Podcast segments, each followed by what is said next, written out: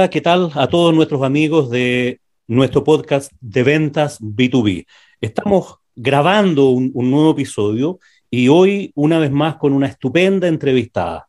En esta oportunidad tenemos como invitada a Constanza Levicán. La verdad las cosas es que viendo un programa de televisión hace algunas semanas, hace, hace algunos días en realidad, me llamó mucho la atención eh, estaban hablando de emprendedores y de emprendimientos ligados a la tecnología, asociados a empresas del futuro, y, me apareció Constanza con un emprendimiento, con una, eh, con una startup así espectacular que me pareció que no podía dejar de, invitarla. Y bueno, ahora la tenemos invitada y, parto por presentar primero a, a Constanza Levicane. Ella es ingeniero civil electricista ¿Eléctrica o electricista, Constanza? En realidad, electricista. electricista. es, católica así se llama el título. Exactamente, bien. Y magíster en Ciencias de la Ingeniería de la Universidad Católica y fundadora, y la vamos a presentar hasta ahí nomás porque tiene un tremendo currículum, eh, fundadora y CEO de Suncast. ¿Cómo estás, eh, Constanza? ¿Cómo estás tú? Muy bien, muchas gracias por la invitación, Julio. Estoy muy agradecido a ti por, por, hablar de negocios y B2B. Bueno, eh, viene por esta necesidad o es de aplicar la tecnología en la sociedad y aplicarla realmente en innovación tecnológica, es decir, con un modelo de negocios, con clientes y que realmente esa tecnología ingrese al mercado que es muy distinto a las invenciones, que por ejemplo día puede inventar un producto, pero puede que solo lo use él porque le gustó realizar esa invención, pero sino que tecnología que llegue efectivamente y que, como hablamos aquí, que entregue valor a, a un cliente final. Perfecto. O sea, me parece extraordinario y, súper interesante el punto que tocas, ya que siempre hablamos en, el mundo de los negocios, en el mundo de las ventas, que uno tiene que hacerse cargo de una necesidad. O sea, de algún dolor, de alguna, de alguna, de algo que justifique el hacer una, crear una propuesta de valor orientada a satisfacer ese, ese tema y no la invención per se, digamos. ¿ah? Eh, tú tienes que ser bien Matea, porque, porque eres bien chica. ¿Te puedo preguntar la edad, Constanza? Sí, tengo 27 años. 27 años y ya eres una magíster en ciencias de la ingeniería y eres emprendedora. Oye, te, felicito, realmente, realmente asombroso. Oye, y cuéntanos algo de, de Suncast. ¿Qué, ¿Cómo parte? ¿Qué es? ¿De qué se trata? Bueno, Suncast partió primero como un proyecto universitario. Dentro de ingeniería eléctrica con unos compañeros hicimos otra cosa que era un sistema de alerta temprana de incendios forestales. En ese sistema nosotros analizábamos imágenes satelitales de la NASA, detectábamos focos de incendio, probabilidades de dirección de propagación de acuerdo al viento y otros temas, y eso cada 15 minutos analizaba y daba un, una alerta. Entonces, con este sistema nosotros fuimos a un concurso del laboratorio SCL que se llamaba Hackathon Big Data Intel, y ganamos ese concurso. programamos toda la noche, realizamos ahí nuestro mínimo producto viable, ganamos el concurso, nos sentimos súper bien, pero después intentamos llevar esa tecnología al mercado y no pudimos. ¿Por qué, por qué no pudieron? bueno, pueden haber muchos factores de inexperiencia, entre otras cosas, pero en primer lugar, fuimos a la NEMI, donde había un sistema o más bien manual de, alerta de incendios que se recibía desde la CONAF todos los días a las 8 de la mañana de lo ocurrido el día anterior.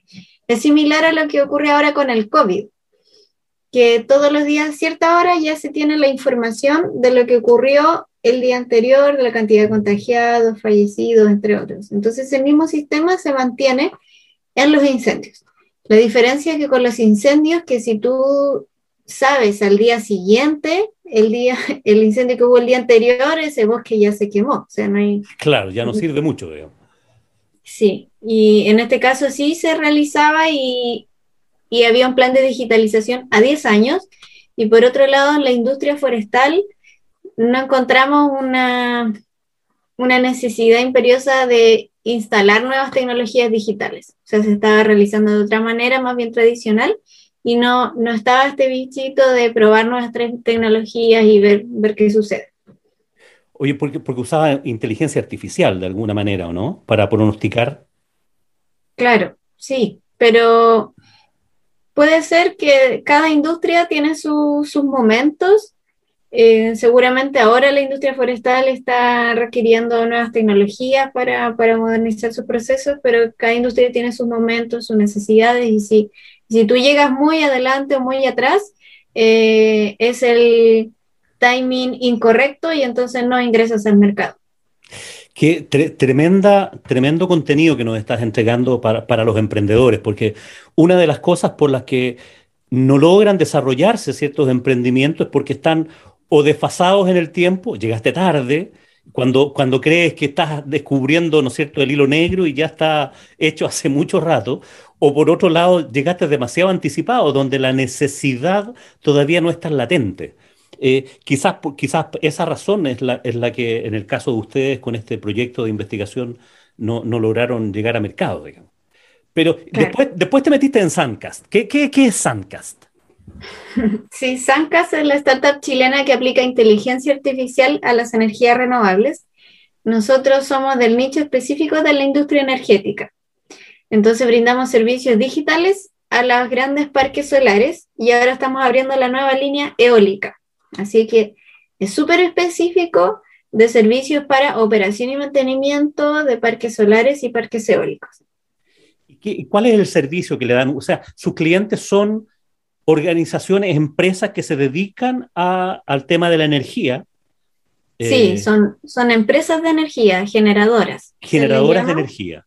Claro, que se dedican a vender energía. Entonces tienen grandes parques, tienen muchos parques, tanto en Chile como en el extranjero. Son en general empresas de capital extranjero, em, en su mayoría de España, de Francia, em, y que realizan estas inversiones grandes, son proyectos a 20 años plazo en distintos lugares del mundo. ¿Y qué, qué cuál es el servicio específico que ustedes les proveen a ellos? Nosotros tenemos dos servicios. El primero se llama predicción de generación y tiene razón de ser porque las energías renovables variables, que son la solar y la eólica, varían con las condiciones meteorológicas. Y el, el mercado eléctrico, en particular, el suministro del sistema eléctrico nacional tiene que ser estable y seguro. Entonces tenemos las energías renovables, que son variables, versus realizar un suministro eléctrico estable y seguro. Entonces, en ese puente es que la norma técnica exige el envío de los pronósticos. Diariamente, todas las energías renovables tienen que enviar su pronóstico de cuánto van a generar en las siguientes horas al ente coordinador, que se llama Coordinador Eléctrico Nacional, y con eso se organiza todo el despacho. Lo que pasa en la energía que es un mercado muy específico y tiene una cualidad que no tiene ningún otro. Que en el mercado eléctrico, eh, todo lo que no se vendió no se puede guardar. O no sea, es inventariable. No es inventariable, así que la oferta igual a la demanda. y si yo no logro eso, hay vertimento de energía. O sea, todo lo que sobró se debe botar de forma instantánea y el costo marginal se va a cero. Y todas las centrales pierden. Entonces es un mercado muy particular que tiene esto que la oferta tiene que ser igual a la demanda hora a hora, si no tengo vertimento y se va todo el precio a cero. ¿Y el servicio que ustedes le prestan eh, tiene que ver con intentar regular o estandarizar esa predicción del servicio que van a tener? ¿O, o, Claro, el servicio es directamente calcular eh, de acuerdo a la norma técnica, el pronóstico en los horarios que se exige, el formato que se exige y la calidad que se exige y enviarlo al coordinador eléctrico nacional. O sea, permitirle al cliente cumplir con su norma técnica, calcular los pronósticos y cumplir con la norma técnica. Ese es el primer servicio.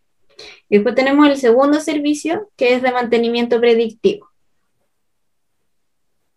En ese, en ese servicio nosotros lo que hacemos es apoyar al cliente para rentabilizar su inversión. que es el parque.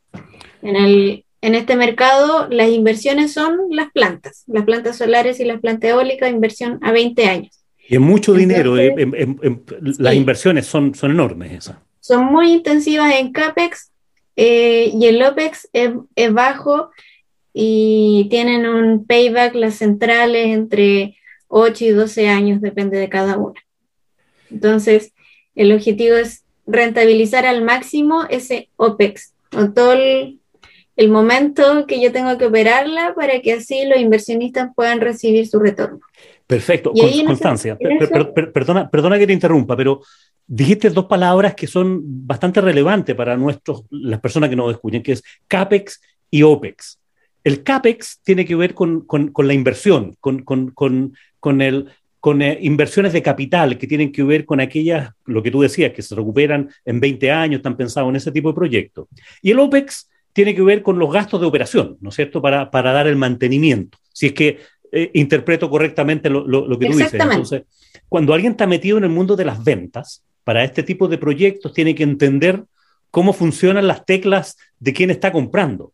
Porque ¿a quién le vendes tú? ¿Al que está haciendo el proyecto de inversión o al que está viendo el proyecto de la, operación? ¿Quiénes son tus clientes en este segundo producto? Varios segmentos y ahí hay que tocar distintas teclas. Ajá. Entonces, por un, por un lado está el que lleva el parque y, y lo invierte en definitiva en ese parque y por otro lado está el, la empresa que es contratada para operar ese parque por los siguientes 20 años.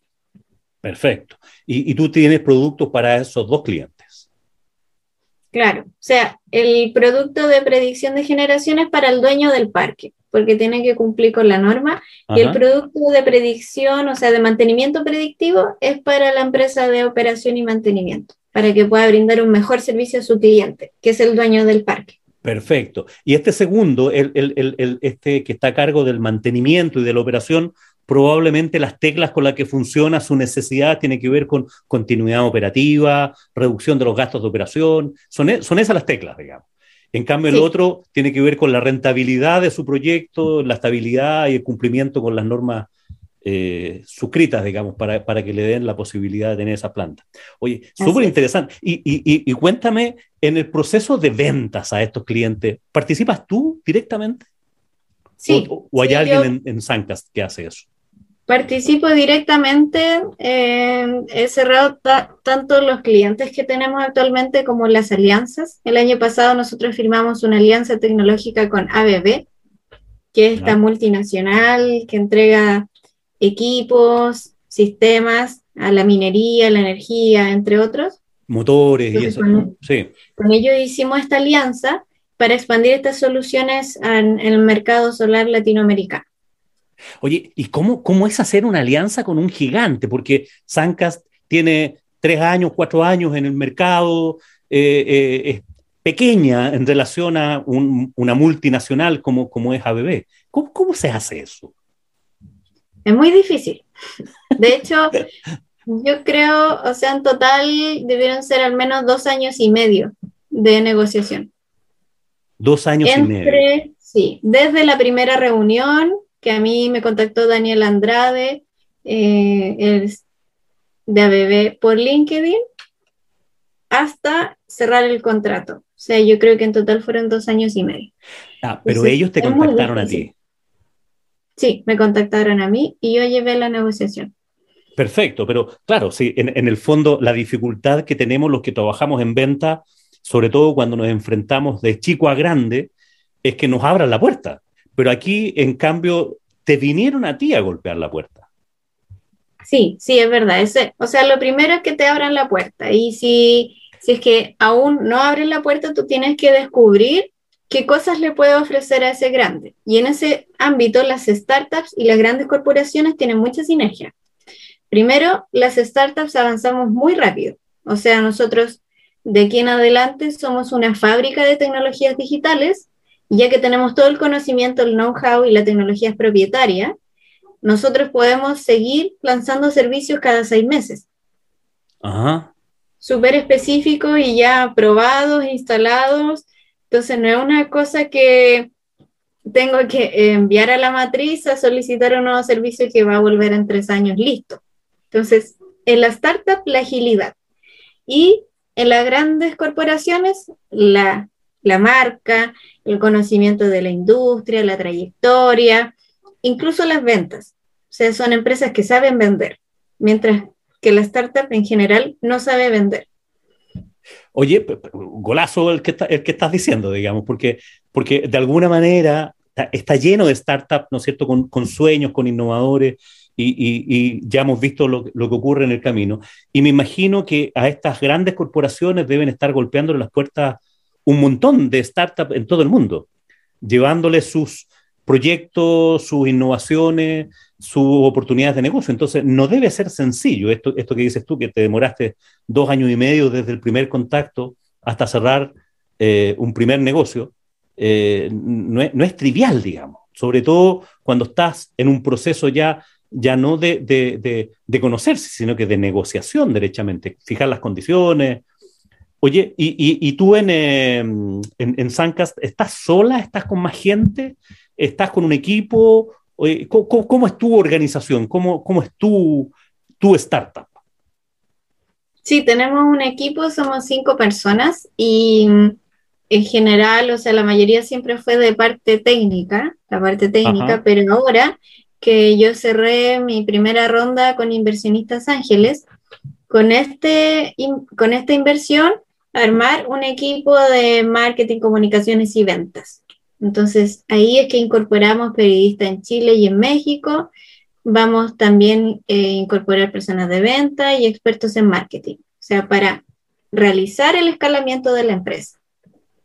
Extraordinario. O sea, otro golazo, Constanza, porque esto, esto es oro puro para los que nos escuchan, en el sentido de cuál es el camino de desarrollo, de crecimiento de esta idea que puedes tener a realmente obtener financiamiento, a participar en estas rondas de financiamiento, porque ¿qué, qué, qué es lo que tienes para ofrecer y qué es lo que ellos te, te ofrecen en realidad, digamos? Aparte del financiamiento, eh, te, pone, te apoyan con la gestión y te apoyan con el, con, a recorrer el camino por un tiempo determinado, o, o, o es entregarte así por, por mucho no, tiempo. Claro, uno tiene que ser, eh, se le llama smart money, que en Ajá. el sentido de que recibir inversión, pero inversión inteligente, de gente que te va a ayudar.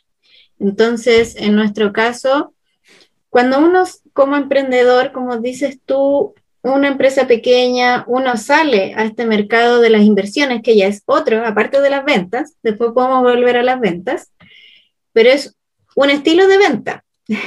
o sea, uno se junta con los inversionistas, le tiene que vender su proyecto, que es... Con el pitch y, un, todo, y todo con el pitch, que es un proyecto que además no va a dar rentabilidad este año ni el próximo. O sea, son inversiones de aquí a 5, 7, incluso 10 años se demora una startup en darle la, la rentabilidad que busca el inversionista ángel. Entonces, eso primero, entender dónde estamos, qué tipo de negocio yo puedo ofrecer, qué tipo de rentabilidad puedo ofrecer. Entonces, las startups no buscan entregar dividendos para siempre, como porque en general los primeros años están completamente en números negativos. Claro, a pérdida, absolutamente. Claro, van a pérdida. De hecho, Uber estuvo a pérdida, quizás aún está a pérdida porque crece y crece y crece. Entonces, entender el tipo de negocio, el tipo de inversión, otro, otro que es de alto riesgo, una inversión de alto riesgo, o sea, de cada 10 startups, 9 van a morir. Y en ese caso, entender dónde estamos parados. El, y el segundo punto es que los emprendedores salimos como en primer momento a pedir, por favor, algo así. Sí. Tenemos esa, esa, actitud de que por favor, eh, sí, pero de, después uno tiene que entender que es al revés, que las, actualmente las startups son un método de inversión adicional al, a la inversión inmobiliaria, la inversión de acciones en la bolsa tradicional, son un método de inversión que está fuert, avanzando fuertemente y hay mucha gente que está ingresando a este mundo de inversión. Entonces, uno tiene que considerar buscar socios que uno quiera ingresar. No al revés, no salir como a pedir por favor que ingresen, sino que uno decir, ¿qué busco? ¿Qué tipo de socio quiero? Y a ellos invitarlos. Extraordinario, o sea, súper, súper potente tu experiencia, porque aquí yo he asistido a un montón de, de charlas de emprendimiento y hago clases de emprendimiento con emprendedores. Eh, soy, soy mentor tecnológico también de, de, emprendimiento. O sea, me he rodeado con un montón de gente, pero la queja de la mayoría es que quedan siempre en el proyecto, están en ese 90% que dices tú, que, fallecen y que mueren en el, en el intento.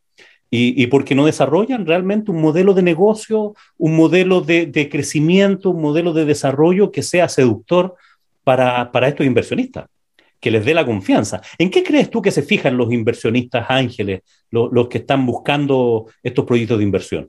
¿Cómo, ¿Cómo, evalúan? Porque la evaluación de un proyecto en general, digamos, de un inversionista de una industria normal, es que uno espere rentabilidad, ¿no es cierto?, 10, 15% al año, y, cuando están mirando los startups, están viendo por cuántas veces multiplican el, valor, digamos. ¿ah? Eh, eh, hablaba con un inversionista hace, hace, hace, algún tiempo y decían, oye, si me traes un proyecto que, que es menor a 16 veces el valor, el valor que yo voy a invertir en no sé cuánto tiempo, no me interesa ni siquiera mirarlo. Entonces, ¿en qué se fijan ellos? ¿Cómo, cómo hacen esa evaluación en tu experiencia? Sí, primero que tenga esta posibilidad de las 16X, o sea, 16X, 18X, 20X. Es decir, que si ellos eh, invierten ahora tanto de aquí a 10 años, ellos puedan vender esas mismas acciones por 20. Eso es lo que buscan. Entonces, en ese caso, lo específico es la oportunidad del exit, que el exit es cuando una startup o una empresa se vende y hay dos posibilidades. Está el IPO, que es la como salir a la bolsa, y está la otra posibilidad de venderlo a otra empresa. Entonces uno tiene que decirle al inversionista, mira, la oportunidad de exit de esta empresa es por este camino o por el otro, o sea, de ir a la bolsa pública o venderlo a otra empresa, y podría tener eh, de, de aquí a tantos años y podría ser así por estos motivos y explicar tu mapa el, a largo plazo. Pero es un, un, mapa nomás, o sea, una carta de navegación, porque entre medio ellos saben que puede pasar cualquier cosa. Entonces, hay dos puntos. Lo que uno le explica, yo quiero llegar allá y estos son mis ideas de cómo voy a llegar allá. Y por otro lado, uno tiene que contactarse con inversionistas ángeles reales, o sea, son eh, ellos buscan inversión de alto riesgo. Si hay alguien que a ti te contacta y en realidad está como revisando mucho el, el flujo en específico y como la valorización y empezamos en esa pelea chica, en realidad no conviene porque es una persona que está buscando otro tipo de inversiones.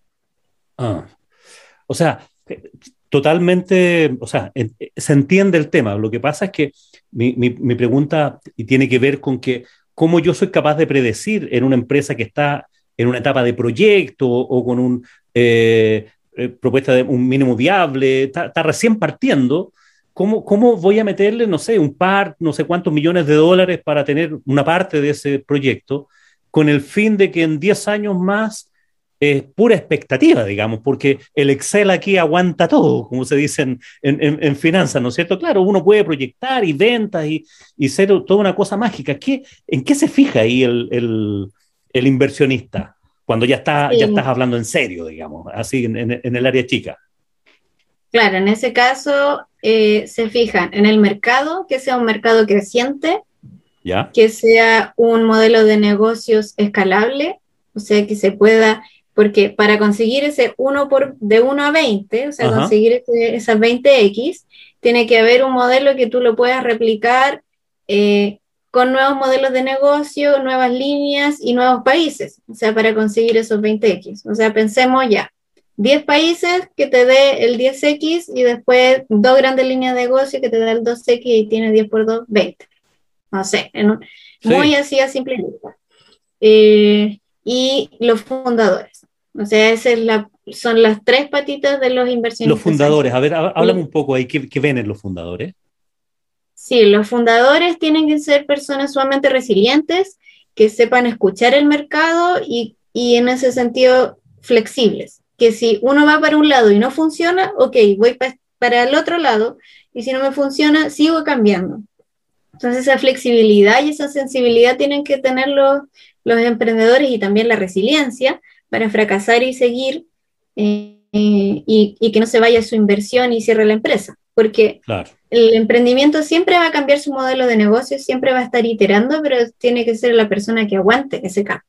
Y de hecho es tanto así que, eh, por ejemplo, en Silicon Valley, que yo pude ir gracias al Premio Ingenio para Chile de Siemens en 2019, donde ellos, el premio era viajar allá, conocer inversionistas y hacer un curso de innovación exponencial. Qué bien. Eh, los inversionistas allá miden tanto a los fundadores que son sumamente pesados con, con los emprendedores en la primera reunión.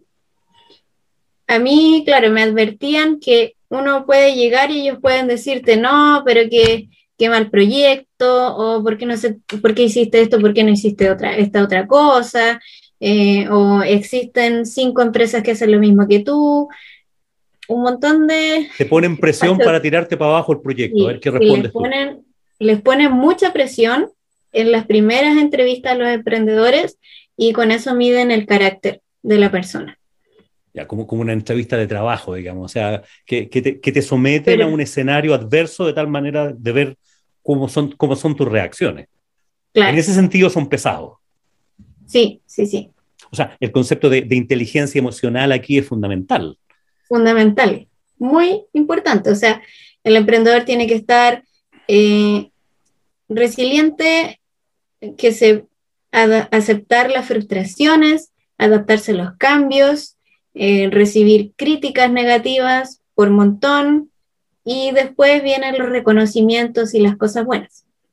Claro, claro, pero tienes que pasar ese, ese valle de la muerte, digamos, ¿ah? de, de, de, de, pasar por, por, esa parte. Cuestión que es re difícil pensando en, en, en gente que viene de em, temas bastante más revolucionarios en sus emprendimientos de startup y vienen de, áreas bastante más relacionados con la tecnología, con la ingeniería dura, con la química, en fin, con, con, áreas donde, digámoslo entre, entre nos, digamos, que nadie nos escuche, pero donde, donde la inteligencia emocional no, no, no florece tan, tan básicamente, digamos. Normalmente son personas bastante muy orientadas al tema técnico, al tema tecnológico, pero poco orientado a este tema de las emociones. Entonces, es, un, es una gran prueba, digamos.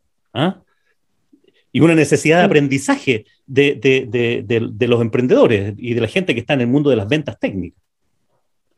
Exactamente. Así es que eso hay que desarrollar toda esa otra parte de las competencias transversales. La comunicación efectiva, presentación, inteligencia emocional, todo eso hay que desarrollarlo porque si no, no logras vender, no logras crear un equipo, que eso también hay que, eso es una venta, pero hacia adentro, y también la búsqueda de inversionistas.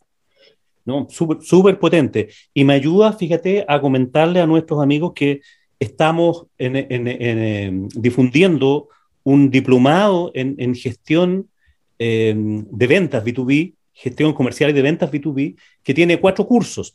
Y uno de esos cursos se, eh, es, se llama comunicación persuasiva. En el fondo, para entregar herramientas que tienen que ver con estos formatos de, de, negociación, de, de, cómo me comunico asertivamente, cómo leo en el otro lo que espera, cómo identifico los estilos de comunicación, cómo aprendo la escucha activa, etcétera, etcétera. O sea, una serie de contenidos que están dirigidos a gente eh, que, viene de mundos de, como decíamos, yo, yo he tenido vendedores, he hecho eh, eh, eh, capacitaciones a vendedores que son, no sé, médicos veterinarios, ingenieros químicos, ingenieros mecánicos, en fin, de, de distintas áreas. Y la verdad de las cosas que son personas, bueno, son buenas personas, partamos de ahí, pero normalmente han vivido una vida muy em, sometida, no sé si es la mejor palabra, pero muy metidos en el desarrollo tecnológico, muy metidos en esa competencia de, de, saber más, de comprender mejor los fenómenos eh, naturales y, y, y, de justificarse o, de, pararse frente al mundo como desde su saber técnico, más que desde sus emociones. Y de alguna manera eh, reprimen o, dejan de lado esta cosa de la inteligencia emocional. Entonces, para, nuestros amigos que nos están escuchando, ¿no es cierto? O sea, si un inversionista ángel y, en Silicon Valley, donde está la cuna del, emprendimiento y las startups tecnológicas, ¿no es cierto? Eh, se fijan mucho y por lo que tú dices en, cómo es el emprendedor, cómo es el fundador, bueno, es un tema que hay que ponerle atención, derechamente, derechamente. Oye, Constanza, eh, cuéntame, veía en tu, en tu página web de, de Suncast, veía que ya tienen siete clientes, están en 13 em, centrales y son 1.261 megawatts que están eh, respaldando o acompañando en ese, no, sé cómo se, cómo se dirá, digamos. Así, me, imagino, me imagino que no ha sido sencillo llegar a tener esos siete clientes y, cuáles son las, perspectivas de desarrollo de, de Sancas y las tuyas. Bueno, primero escalar nuestros servicios, tanto en Chile como en México, porque en México ya tenemos Estamos avanzando en tres pilotos y la idea es luego ya entrar derechamente a ese mercado. Entonces, escalar los servicios que tenemos de la línea solar, que es el servicio de predicción de generación y mantenimiento predictivo, escalarlo en Chile y en México, avanzar en Colombia, porque desde Colombia la regulación y el mercado eléctrico es bien moderno, entonces nuestro servicio, específicamente el de predicción de generación, toma mucha relevancia porque ellos tienen que enviar pronósticos de alta calidad. Eso sería en, una primera línea. La segunda, lanzar la nueva línea de negocio respecto a la energía eólica, y que en eso estamos trabajando con, una empresa también multinacional para, en donde hicimos un primer piloto y fuimos avanzando para crear este servicio y ofrecerlo a la industria. Y el tercero es el plan de internacionalización. En eso estamos trabajando con los inversionistas ángeles porque son expertos de la industria solar y en internacionalización. Entonces, hemos realizado programas de soft landing para Alemania, Canadá, Estados Unidos y, e incluso vamos a participar de la Expo Dubai 2020, que ya en una semana tomo el avión ah, y voy, voy para Dubai. Uy, te felicito, pero me parece extraordinario y, digno de orgullo. puede ser un poco demasiado chilensis el, tema, digamos, pero, pero me parece extraordinario decir que le vamos a vender tecnología a los alemanes. O sea, eh, eh, eso me parece digno de, conversar y de compartir con gente, digamos. O sea, no te andas con chicas, estás a, lo grande y, pensando en grande, y te, felicito por eso. O sea, siendo, siendo tan joven, eh, y, es envidiable eso, esa, esa forma como estás enfrentando y, que te ha ido tan bien en, eso. Oye, y, para ti, o sea, estás a cargo de esta, organización. Y, dos preguntas antes, antes de entrar al, tema más personal. ¿Cuánto es el tiempo de demora entre en que conversas ya de un proyecto, de, la venta de un proyecto para una planta de, que ya está operando en energía que tú que tú quieras eh, incorporar con tu servicio? ¿Cuánto tiempo se demora en que desde que empiezas a conversar, desde la primera prospección de esos, de esos clientes hasta el cierre, hasta que te dicen firmemos un contrato?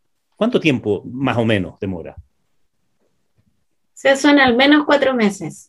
Al menos Entre cuatro la meses. conversación y si el cliente le interesa, eh, avanzar en la propuesta, después de la propuesta, el contrato. Y la parte del contrato siempre es muy largo porque los departamentos legales de las empresas demoran mucho. Es algo ampliamente conocido de que es un proceso muy lento y que hay iteraciones para allá y para acá. Por eso las, las multas del infierno si es que algo no funciona bien. Claro, por eso son al menos cuatro meses eh, entre una primera reunión y firmar. Ahora pueden ser más, o sea, mientras más grande la empresa, más largo el proceso y por otro lado, que a veces la empresa te archiva y luego un año después te llama cuando necesita el servicio. Esto, eso también nos ha ocurrido. Claro, y pasa, pasa mucho este, en este, mundo B2B, digamos que es asincrónico. Eh, el, proceso de la venta con la necesidad no, no siempre andan de la mano, como decíamos al principio con, con los emprendimientos, pero, pero esto también para que nuestros amigos que están ya más en el área chica de la venta de proyectos para la industria minera, para la industria de energía, en fin, o, o, para cualquier otro tipo de industria, incluso para la industria financiera, la venta de software o ese tipo de soluciones. Claro, los plazos y los procesos se demoran, tiene, o sea, tienen su timing, tienen su tiempo, entonces la ansiedad ahí puede jugarnos, corrernos en contra. Entonces, como, como otra lección más de lo que hemos aprendido acá, pensando en los tiempos de demora, claro, si yo quiero vender una cantidad X de proyectos, tengo que tener una, una prospección súper eh, fuerte, mucho más superior a lo que yo realmente espero vender, porque a estas alturas no existe, me imagino, no tienes el indicador de tasa de conversión, o sea, de cuántos intentos logras un cierre, porque es una industria que está recién, partiendo, digamos, pero ya tener siete clientes a tres años, y son clientes, claro, que, que dejan mucho, eh, son, son, grandes clientes, ¿no? son, son, grandes negocios, son grandes proyectos. No es, no es una cosa muy transaccional, sino que después viene todo el tema de la mantención y que los contratos se cumplan. Oye, ¿y tú, tus inversionistas eh, ángeles que, que, te han apoyado en esto, hasta dónde van caminando? ¿Qué, qué, cuál es el feedback? ¿Te van, ¿Están contentos con los desarrollos? ¿Están cumpliendo con los planes que se habían eh, proyectado o, o, o, están un poquitito al debe? ¿Cómo, cómo va esa, ese timeline? son los inversionistas, nosotros cerramos la ronda hace poco, eh, de hecho todavía nos queda un ticket pequeño disponible y mm, ahora estamos formalizando, entonces ellos están recién ingresando al, al, al, mundo y lo que vamos a hacer con ellos, porque ellos son extranjeros o, o chilenos en el extranjero, es con ellos abrir un nuevo mercado.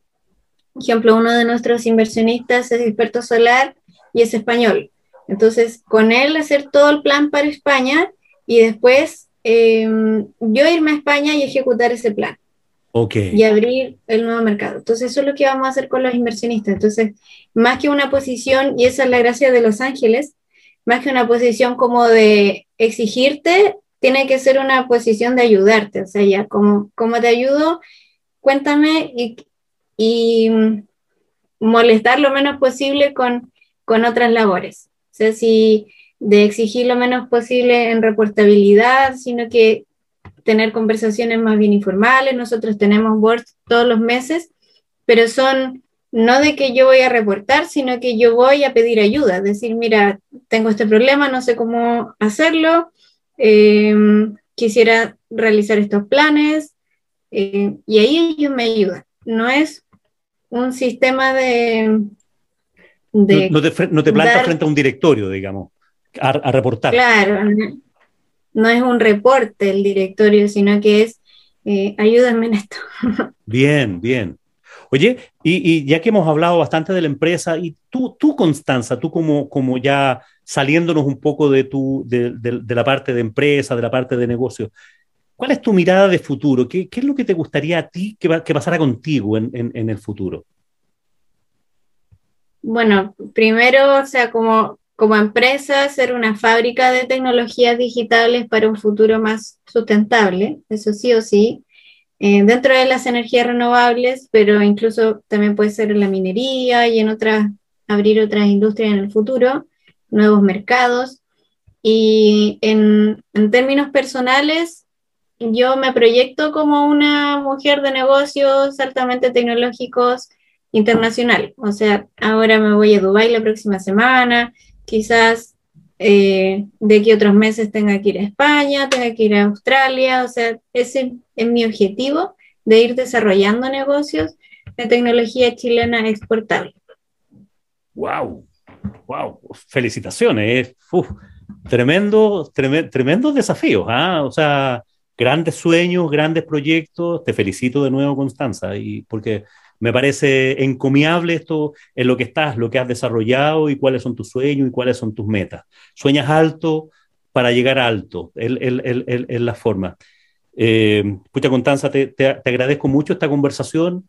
Deseo de todas maneras que te vaya muy bien. Te felicito por todos tus éxitos y muy agradecido por esta conversación que les aporta valor a, a, a, las personas que nos escuchan, que nos siguen en nuestro podcast de ventas B2B y espero pronto volver a, volver a encontrarte, porque me parece que, que tienes tanto para aportar a este mundo de, de, los negocios B2B Eh, entiendo que estás muy ocupada en, muchas cosas, pero de todas maneras te voy a, pedir que para una próxima vez no, no, nos volvamos a reunir, quizás en un tiempo más y nos cuentes, nos cuentes cómo te va. Excelente, bueno, muchas gracias por la invitación al podcast Ventas B2B y encantada de volver. Excelente. Adiós amigos, gracias por escucharnos hasta aquí y por supuesto que tengan muy buenas ventas.